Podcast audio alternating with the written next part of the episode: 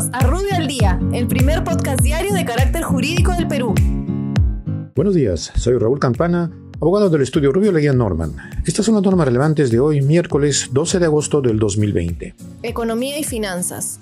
El Ministerio de Economía modifica el reglamento de la Ley de Impuesto General a las Ventas y Selectivo al Consumo respecto del procedimiento de devolución del IGB que grava la venta de bienes adquiridos por extranjeros no domiciliados que ingresen al país en calidad de turistas. Dichas modificaciones se refieren al ámbito de aplicación del procedimiento, del registro de establecimientos autorizados que efectúan dichas ventas grabadas, de las entidades colaboradoras encargadas de realizar la devolución del IGB al turista, así como la constancia tax-free y requisitos para solicitar la devolución de dicho impuesto. SUNAT.